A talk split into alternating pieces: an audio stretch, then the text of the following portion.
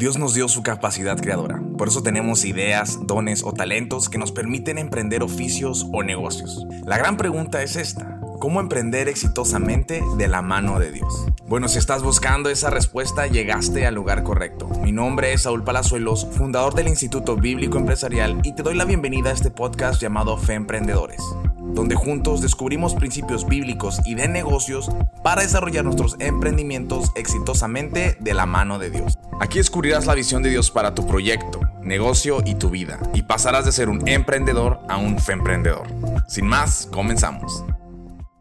Um, I'm so excited today to have uh, this great, great person in my podcast. Oh man, I'm so so I'm nervous. I'm actually nervous. It's weird that people see me nervous, but it's because one of my personal online mentors is here.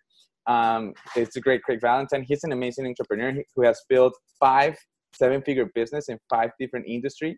He wrote uh, three books. One is uh, one Wall uh, Wall Street Journal bestseller and he's a mentor of thousands of entrepreneurs around the world. He's, he has been featured on Forbes, Inc., Entrepreneur, Men's Health, the Wall Street Journal, Men's Fitness. And well, Craig, thank you a lot for giving me this opportunity to give, um, to ask you some questions that I think every entrepreneur and every Latino entrepreneur needs to know right now because it's a weird time just to, to, to build uh, building businesses or having ideas. And I think yeah. that there's people that are just going in in a shelter and another one that we want to just break free and do stuff. But uh, i think that uh, we need to ask the, a smart question to smart people to take some risk and and um, well, welcome. Yeah well hey thank you so much. I'm really looking forward to helping you out. It's going to be a lot of fun. Yeah thank you so much. So i'm just going to start with one question. Like for you right now like seeing all this pandemic crisis and other thing going on what's the best way to use social media or internet to overcome this pandemic crisis? Like, do, do you see it as a, as a, as a, as a breakthrough or opportunity? Yeah, absolutely. And so I think everyone, if you remember these seven words, it will really help you. Enter the conversation in the prospect's mind. Wow. So whether you're selling to doctors or whether you're selling fitness to the general public or whether you're selling real estate, you just want to think okay, what is my prospect thinking about on Monday morning when I go and make a social media post? What's going through their head? What is really occupying their thoughts? And then you come along and you talk about something that's going on in their head, and they go, oh my goodness, how did they know I was thinking that? So that's what you need to sit down and do is go through every day of the week and just say, okay, you know, here's the industry I'm in. Like, for example, I'm in the fitness industry. And on Monday morning, everybody's thinking about, oh my goodness, what did I do on the weekend? I ate too much, I drank too much, I didn't exercise. I got to get back on track, but I feel so bad. So you come and you make a video and you say, hey, listen, I know what you're thinking right now, but listen, the past is the past. Forget about it, forgive yourself, and let's move on. So I've got a brand new program, or I've got this uh, shake you need to make for lunch today so you feel so much better. Here's the thing that'll help you. And you know if you can see how how much i can help you in just a minute long video imagine what i could do if we worked together 30 days in a row. So if you're interested in more information about my coaching program i only have room for two more spots but you know this is going out to a lot of people. But if you're interested quickly send me a direct message down below and i'll tell you more about it so something like that you can show up every single day with that piece of content whether it's on instagram facebook youtube TikTok, doesn't matter what it is, but using that same formula will allow you to stand out from everybody else. And absolutely, you need to be using social media. I have people using social media for manufacturing, for auto sales, for real estate, doesn't matter what. Everybody's on social media, and so you have to be there with your message. Do you think it's like the first step um, or the, the smartest step to start? Like building conversation with potential clients like uh, in, in, in this in this stage? Because other people are thinking oh for example over here in latin america we're still like it's kind of new in a lot of stuff. So they're, they're, they're trying to use radio or tv or or uh, printed stuff. But well i mean social media is just another version of radio tv or printed stuff right there are certain benefits to social media and there are certain negatives to social media so for example social media is free anybody can go and have their own tv channel the thing is, it's very difficult to track the information back. Um, and you don't have a reach, right? Like if you're starting with zero followers, it's pretty tough. But if you go and buy a TV ad, well, you know, it costs you money, but you know that it's going out to a certain number of people and you can have a specific call to action in there that you can track the numbers back. So everything has its pros and cons. Nothing is perfect, but it it needs to be a part of the marketing plan, just like everything else. You know, one of my friends, Bedros Keuilian, has this great phrase: "Be everywhere all the time." Everywhere all the time, because if they see one of your Facebook ads or they see one of your radio ad, or hear one of your radio ads, they're they're probably not going to go and buy because of that. They might say, "Oh, okay, well, um, this this Ron guy sounds interesting," and then maybe after three or more, you know, commercials or seeing you on YouTube or whatever, you go, "Wow, this Ron guy, he's everywhere. I should go and check out what he has." And and I often will have clients sign up with me, and I'll go, "Well, how did you hear about me?" And they go, I don't know how I heard about you the first time, but I see you all over the place. Wow. And and that's the thing. Like you you you don't, don't want to have only one fishing pole in the lake. You want to have 10, 20 fishing poles in the lake. Well, you want to have 10 or 20 fishing poles at 10 or 20 lakes. And then that's the way that you're going to catch the most fish, get the most clients, and build your business.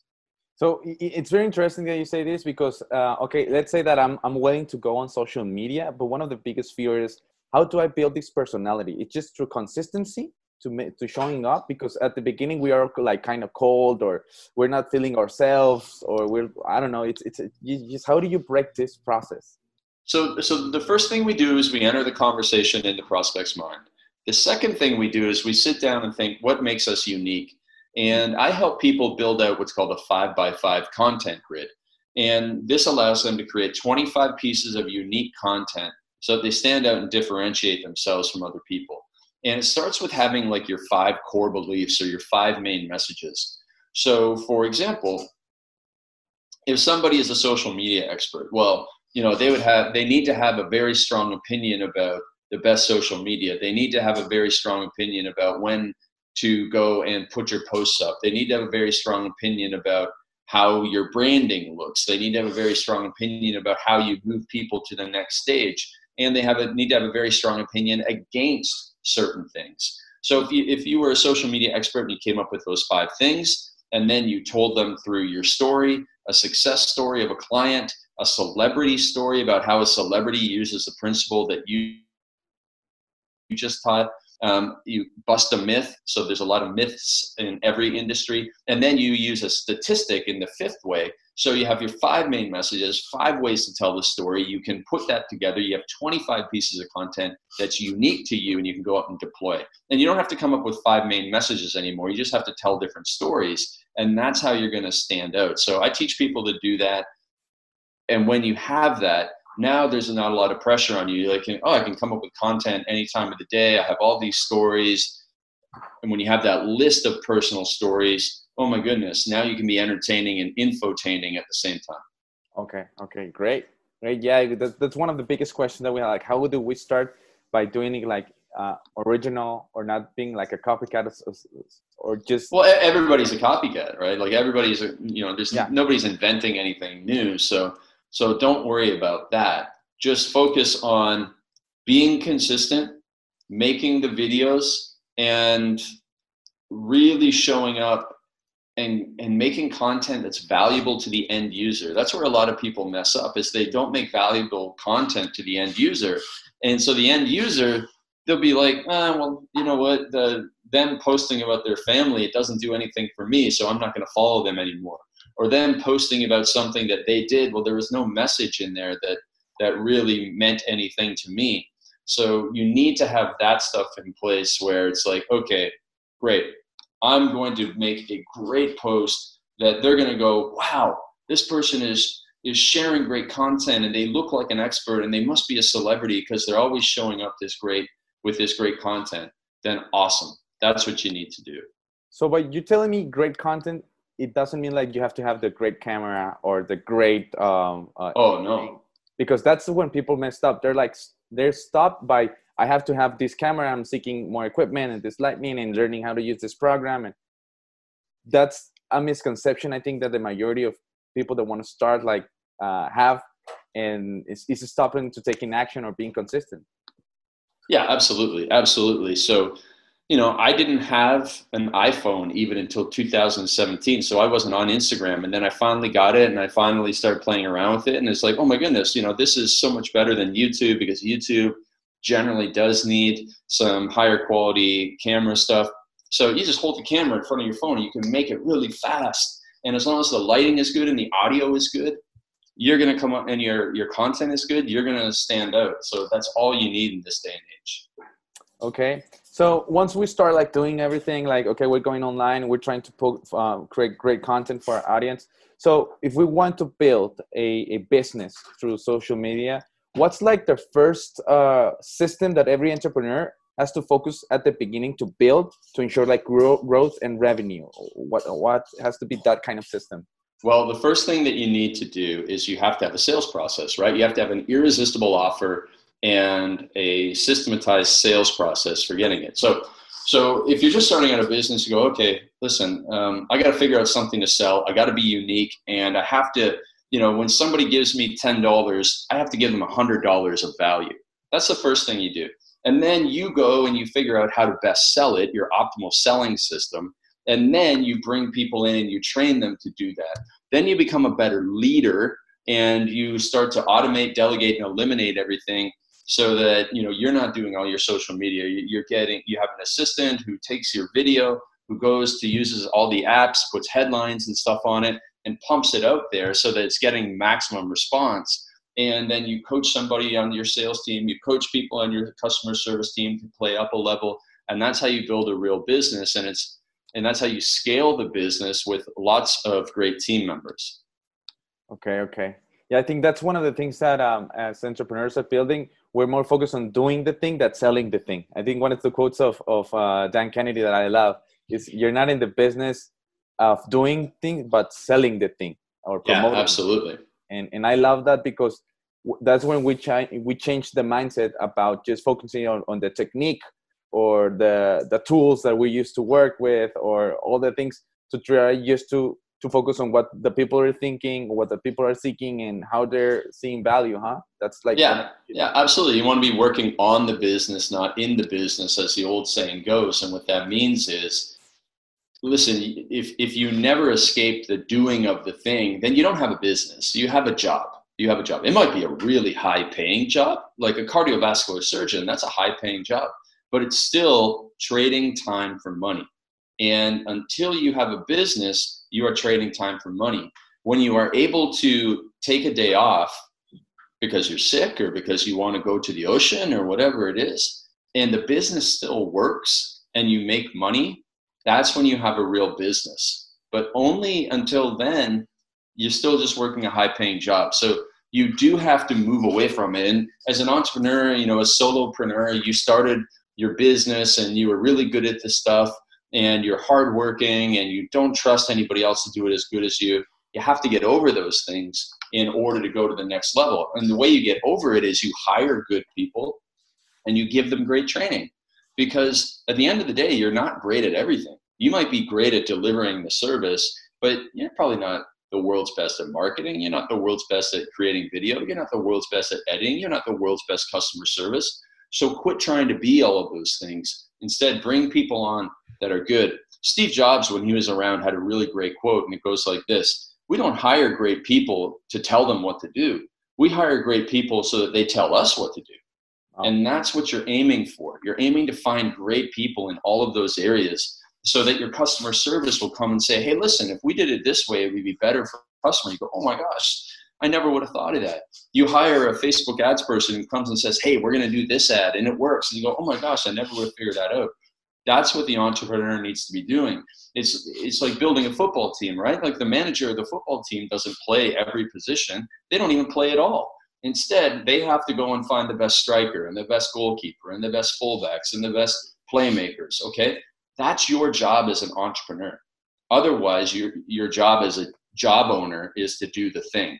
You can either be the job owner or you can be the entrepreneur, but you really can't be both.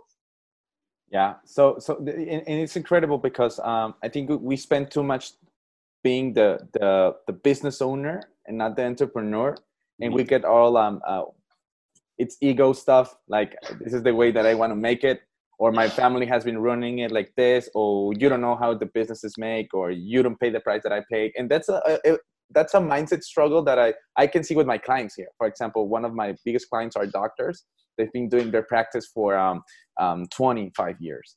Mhm. And right now, with this pandemics, uh, well, people are not going like that easily to the streets, or they don't want to enter a, a, a dental clinic or a or a plastic surgeon clinic just like that, like Right. before. And the majority, of, at least in Latin America, they're not online. They, they don't have a good online presence Okay. and and um, right now the, their business is giving a shift that hey you have to go online or you will die Yeah. and that's the thing they're struggling to to delegate and Mm-hmm. to to hear opinions about how can they improve through this digital era and and it's part of uh, being wise and start to stick into this entrepreneurial mindset instead of business owner mindset i think that's that's one of the things that you're, you're Yeah, I mean, they're not doing treatments the same way now as they did 10 years ago, probably even not five years ago. And so everything evolves. And so the, the more open minded the person is to making the shift in the marketing, the more they're going to succeed, in, especially in times where things are evolving and changing so fast.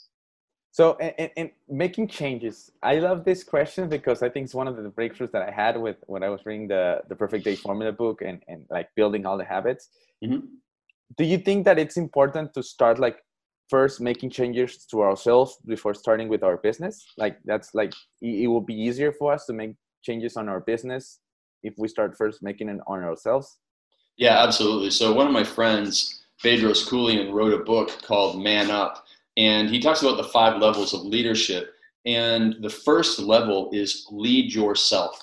You must lead yourself. If you can't lead yourself, you can't lead other people. And so leading yourself means having self confidence by making a promise and keeping a promise. For example, you say, I'm going to get up at five o'clock in the morning. You set the alarm. If you hit the snooze button, you're not keeping the promise to yourself. And so your self confidence will decrease. So you have to make a promise and keep a promise. You have to build the right systems, rituals, and routines. You have to eliminate the temptations and distractions. You have to be able to control your emotions. You have to focus on what you can control and ignore the, not ignore, but deal with the things that you can't control. And just have, you know, introspection and self reflection to identify this and have self awareness of where you need help. And that's the first place to start because if you get that foundation in, you can really build the building high. But if you try and build a skyscraper with no foundation, no personal leadership, then it's going to crumble. And so that is a great question. And it is a great analogy, I think, to help everybody understand that. Yeah, because for me, it's being like having uh, uh, the best self proof or confidence is being b- by my word, my own word. Like I'm doing this exercise, I'm gonna have uh, better.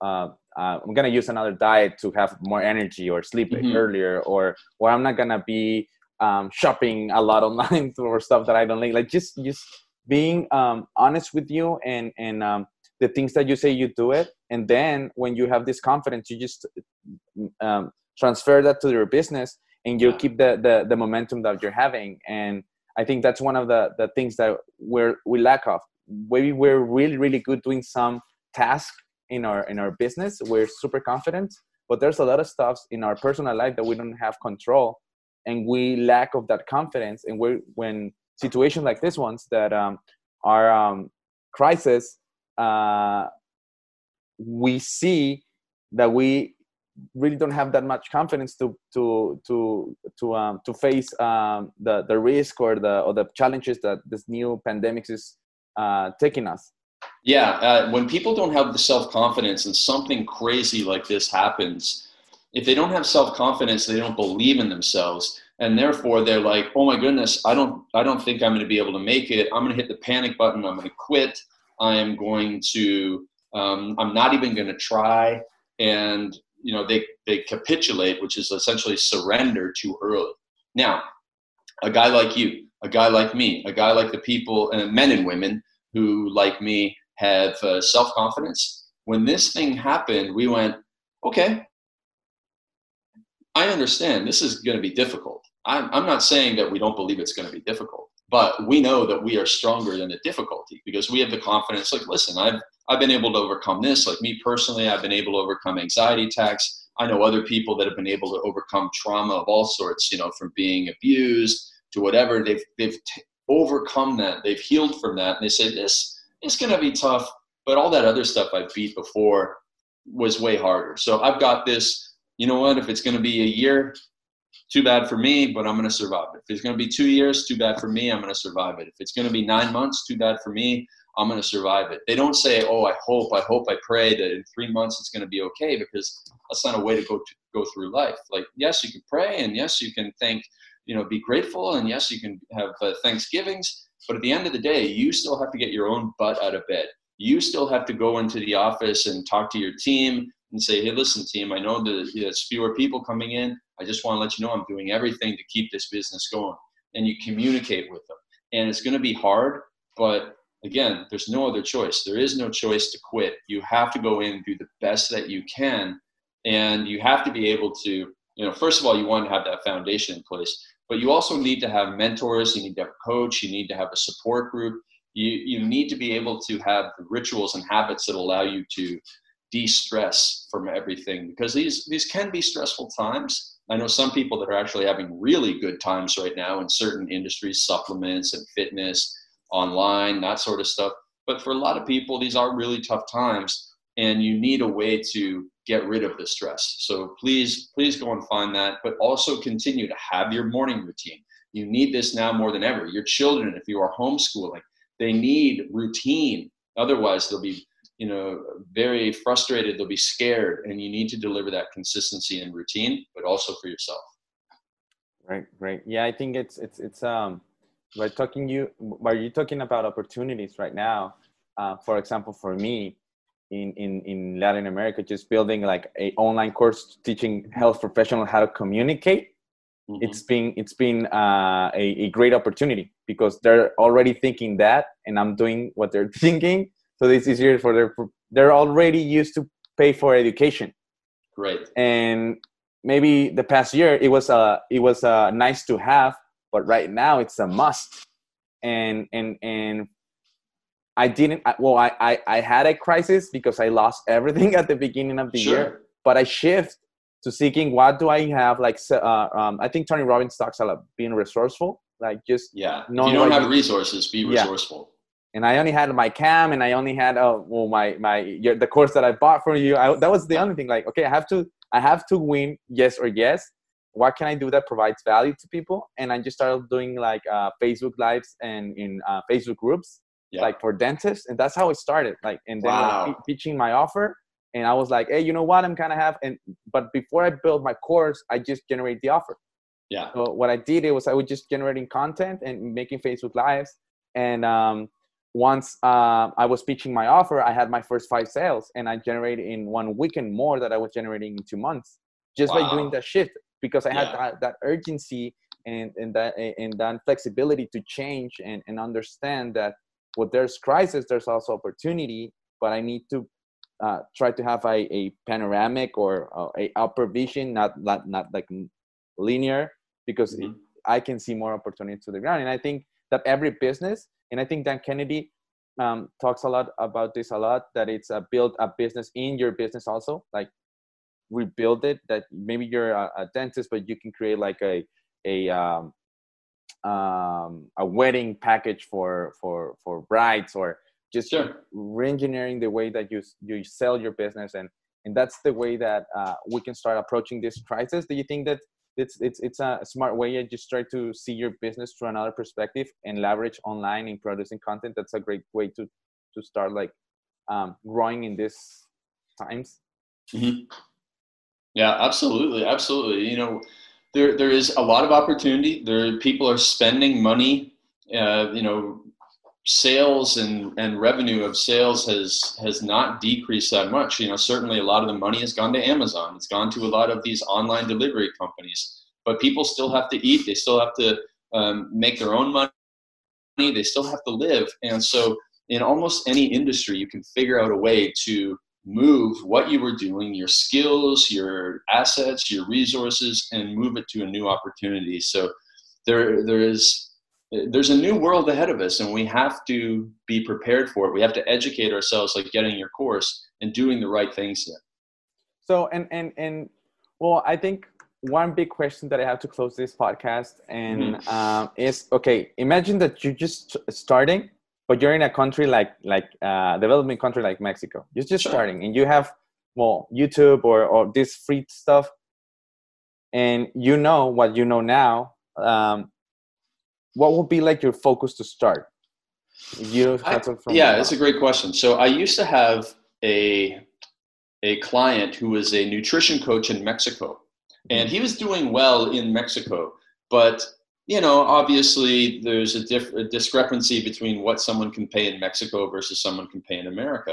So he started pushing his message into trying to reach more Americans, and he was able to sell the same program at a higher level because Spanish-speaking Americans were able to afford his services. So the the interesting thing about today is if you're obviously if you're fully digital, you can just go online and sell to any country in the world. And America is probably going to be your biggest marketplace. So as long as you can speak some English, or at least you can you can target the Spanish speaking market in America, that's an opportunity. Now, if I was, you know, in your situation, I would do that. And I would figure out how can I either serve the English market of America or how can I serve the Spanish speaking market of America in whatever industry, whether it was teaching people Facebook ads or teaching people nutrition or teaching people exercise or teaching people anything that I possibly can, how to write, how to how to write books, how to be a coach, whatever it could be. But I'm looking for something with very low startup costs, very low regulation, and a very big upside of being able to charge a, a decent amount of money and have a large margin. You know, there's not a lot of overhead in delivering whether it's my time or whether it is you know digital courses. So those things are available to us all. Um, another thing that i might consider is services right? So if i was like really starting from scratch to be like okay what can i do that i can go and work for an american company and maybe go on upwork.com maybe go on freeup.net maybe go on fiverr.com and you know offer my services there and figure out a way that i can work my way up to becoming a great provider, reliable, dependable. So I know as an entrepreneur, we go to these websites to try, try and find people who do social media or do website uh, design. And, and people are not dependable or reliable. So when I find somebody, I've now found a web designer in India and I pay him less than an American, but more than most people in India because he is dependable and Mm. reliable. So that's another opportunity as well. So there's there's a lot of things out there for you, and the great thing is that the the internet is you know one of the biggest equalizers in our and not only in our lifetime, like in the past five lifetimes, for people to go from from nothing to something. yeah little. and, and i know that you've been building like millionaires with your courses and your your Mhm. content and, and i think that, do you see a pattern between people that just starting like what's like the critical pattern that at the beginning that you can see like i think this guy is gonna make it because he's just starting like this do you see like a small pattern with those guys that just starting from the bottom You know, for the longest time, I said I could, you know, you give me a hundred people that come to my coaching program, I'll never be able to pick the person who will survive because at the end of the day, it's like kind of a hidden factor. It's hmm. persistence and how hungry you are. Okay. And so I've had people come into my seminars or whatever, and I go, look, they're smart, they're good looking, they can do social media. I mean, there's no reason they shouldn't succeed. And for some reason, they don't. And then another person comes in and go, ah, you know what? They're they're nice, but they're not that smart. And sure enough, they actually become very successful because they have a hunger deep inside of them. And so anybody that's listening, you must go and find the hunger deep inside of you, and that's going to be one of the most important uh, factors. And also then making sure that you're finding a trend that is rising. I have a, a couple of clients that are that are in the Spanish fitness market, and you know they're really take advantage of um, you know booty programs and stuff like that. It's just through the roof. There's so many. There's always and, and when things are going like this, there's always room for another. There's always room for another person to come in and take a little bit of a rising trend. So looking for that as well. Okay great so just one last question that i think is going to be a great golden nugget if you can answer this is Yeah. how do how do we uh, or how do you start like a, a, um, a process to sell a high ticket sale because one of the things that i remember a lot is if maybe if we cannot migrate to the us market or we can we can try to figure out to uh, to pitch to the affluent in our country Yeah. There's always affluent. So that's a great way to start also. Like, okay, you, so can you give me like a something that we can try to do to to um to um, pitch or try to sell high ticket sales through our services through the affluent? Yeah, absolutely. So, you know, first of all, go and get Dan Kennedy's book, Marketing to the Affluent. And one of the most important things that you'll find in there in that book is that affluent people tend to make most of their hires and their purchases based on the referral of another affluent person. Mm. So it's kind of a catch 22. You will get lots of affluent clients once you get your first affluent client. Mm. But without any affluent clients, it's difficult to get your first affluent client. But so this is where you really have to do a deep dive into your network and your opportunities and figure out how can someone position me as an expert in front of an affluent person or a group of affluent people. And once you figure that out, and you can do it through social media, you can do it through networking and referrals, but once you're able to do that, that's when your business will really start to grow in the affluent market. Wow. Well, Craig, how can we find you? Thank you so much for your time. How can we find your books, your content, everything that you have? Yeah, absolutely. So visit me at Real Craig Ballantyne on Instagram. And then I have a, a book that I'd love to give everybody. It's, um, I think it is freeperfectdaybook.com forward slash giveaway. Freeperfectdaybook.com forward slash giveaway. And you should be able to get the ebook and the audiobook for free. You don't even have to give me your email address. You should be able to get that. Um, if that doesn't work, I'll get you the right link for the show notes. But that's what that's the best place to start. And then contact me on Instagram. I'll reply to all my direct messages, and I look forward to meeting everybody soon. Well, thank you so much for your time, man. It's been great to have you. I hope it's not the last time that we have you here. I'm and, sure we'll meet someday soon with your success. Yeah, and I hope you one of the boot camps that you're making here in San Diego, so I can go you, man. Um, Absolutely. Thank you so much, man, and and God bless. And thank and you. Thank you so much for your time. All right, thank you, my friend. Muchísimas gracias por tu tiempo. Espero que el contenido de hoy haya sido bendición para tu vida. Recuerda que puedes conocer más de nosotros visitando nuestra página institutobíblicoempresarial.com, donde también podrás descargar una copia de mi libro totalmente gratis llamado Femprende. No olvides etiquetarnos con tus comentarios porque nos encanta leerte.